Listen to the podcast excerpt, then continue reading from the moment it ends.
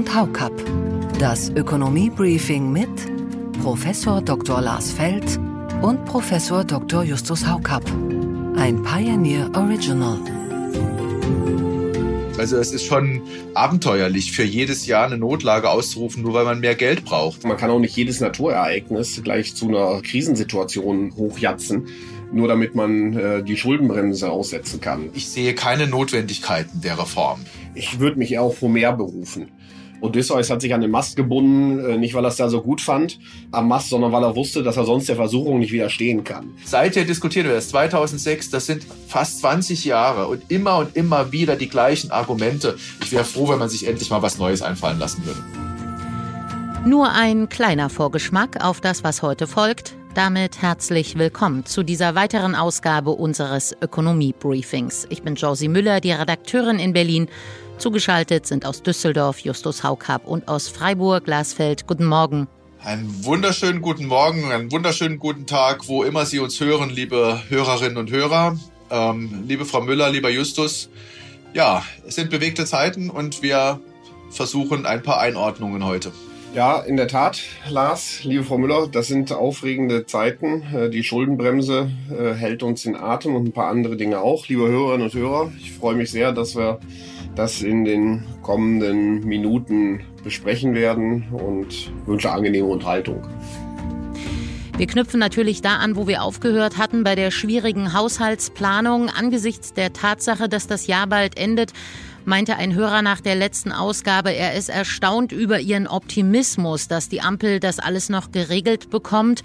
Halten Sie es weiter so halbwegs zeitnah noch für machbar? Also mein Optimismus war dahingehend, dass es zu einer Einigung kommen wird. Also einerseits für das Jahr 2023 gibt es eine zeitnahe Lösung. Für den Haushalt 2024 wird sie durchaus auch Anfang des Jahres äh, getroffen werden. Ähm, und, und, vor dem Hintergrund bin ich auch weiterhin optimistisch, dass das nicht zu einer echten äh, Regierungskrise oder Finanzkrise ist es sowieso nicht bei dem Volumen, was da ansteht, kommen wird. Also ich denke auch, der Optimismus, wenn er so empfunden wurde, ist ja auch vielleicht ganz schön, ähm, der hat sich ja sogar bewahrheitet in dem Sinne, dass ähm, als wir miteinander gesprochen haben, Lars, äh, die Entscheidung noch gar nicht stand, äh, die, wie der Haushalt 2023, ich sage mal in Anführungszeichen, gerettet werden soll. Und das ist ja tatsächlich dann äh, sehr, sehr zeitnah passiert.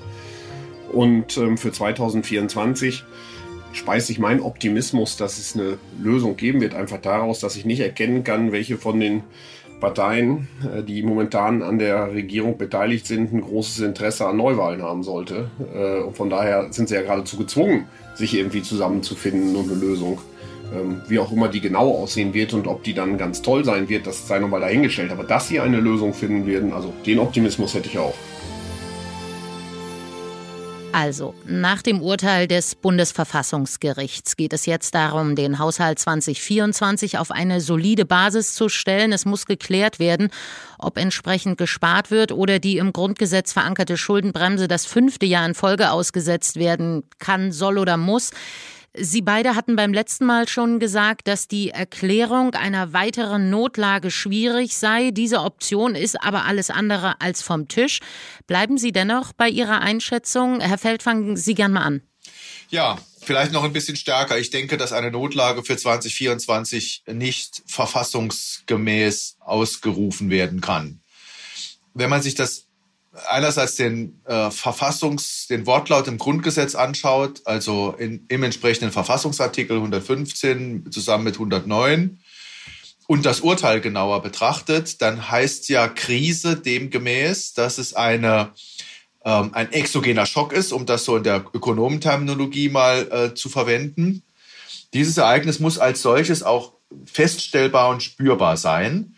Es muss sich außerhalb der Kontrolle des Staates befinden und, da steht ein und im Text, es muss zugleich auch zu erheblichen Beeinträchtigungen der finanziellen Situation des Bundes führen, der Finanzlage führen. Wenn wir das jetzt durchdeklinieren, dann muss man sagen, wir haben im nächsten Jahr nicht zu erwarten äh, eine schwere wirtschaftliche Krise. Es wird zwar nicht besonders gut laufen, aber selbst wenn jetzt ähm, Einsparungen stattfinden und das nochmal ein bisschen die Konjunktur belasten sollte, bleiben wir bei einem schwach positiven Wirtschaftswachstum. Das ist keine Krise. Äh, die Energiekrise, die aus dem russischen Angriffskrieg auf die Ukraine gefolgt ist, ist abgeflaut. Die Energiepreise sind zwar höher als vor 2022, also mehr oder weniger hoch. Wir haben ja mal die gewissen Volatilitäten in den Märkten, aber so äh, im Durchschnitt würde ich sagen, sind wir ein bisschen höher. Börsenstrompreise ein bisschen höher, äh, Gaspreise sind ein bisschen höher. Aber wir sind nicht mehr auf diesem sehr starken Niveau, das wir in 2022 gehabt haben. Also Energiekrise lässt sich nicht heranziehen. Wir haben ähm, für Deutschland zumindest keine Naturkatastrophe, die in irgendeiner Art und Weise so stark wäre, äh, dass sie als äh, Krise in diesem Sinne zu verstehen wäre. Und nun wird darüber diskutiert, ob der Ukraine-Krieg, der ja weiter läuft, der auch weiter kräftige Unterstützung von deutscher Seite benötigt, ob der herangezogen werden kann. Der Ukraine-Krieg als Ereignis ist, wenn wir ins nächste Frühjahr gehen, schon zwei Jahre zurück. Das heißt, dann hat man einen erheblichen Erklärungsaufwand zu sagen, dass er dann jetzt noch zu solch negativen Auswirkungen führt. Und wenn man sich dann das Finanzvolumen anschaut, das für zusätzliche Mittel für die Ukraine äh, im Raume steht, dann ist auf keinen Fall eine erhebliche Beeinträchtigung der Finanzlage des Bundes festzustellen. Ja, soweit nur das Warm-up. Natürlich lohnt sich die komplette Ausgabe. In ganzer Länge bekommen Sie diese und all unsere anderen Podcast-Reihen, Newsletter, Analysen und grafischen Aufbereitungen als Teil unserer Pioneer-Familie. Alle Informationen dazu finden Sie auf thepioneer.de. Es gibt da auch ein spezielles Testangebot. Wir würden uns auf jeden Fall freuen, Sie in aller Ausführlichkeit an Bord zu haben. Feld und Haukapp. Das Ökonomie-Briefing mit Professor Dr. Lars Feld und Professor Dr. Justus Haukapp. Ein Pioneer Original.